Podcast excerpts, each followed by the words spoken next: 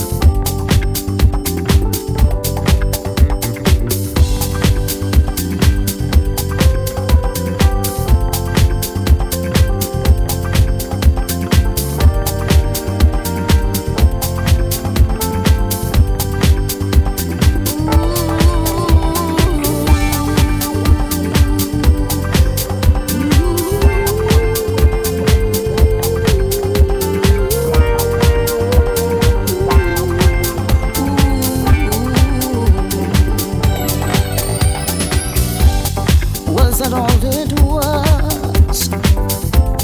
A way to pass the time.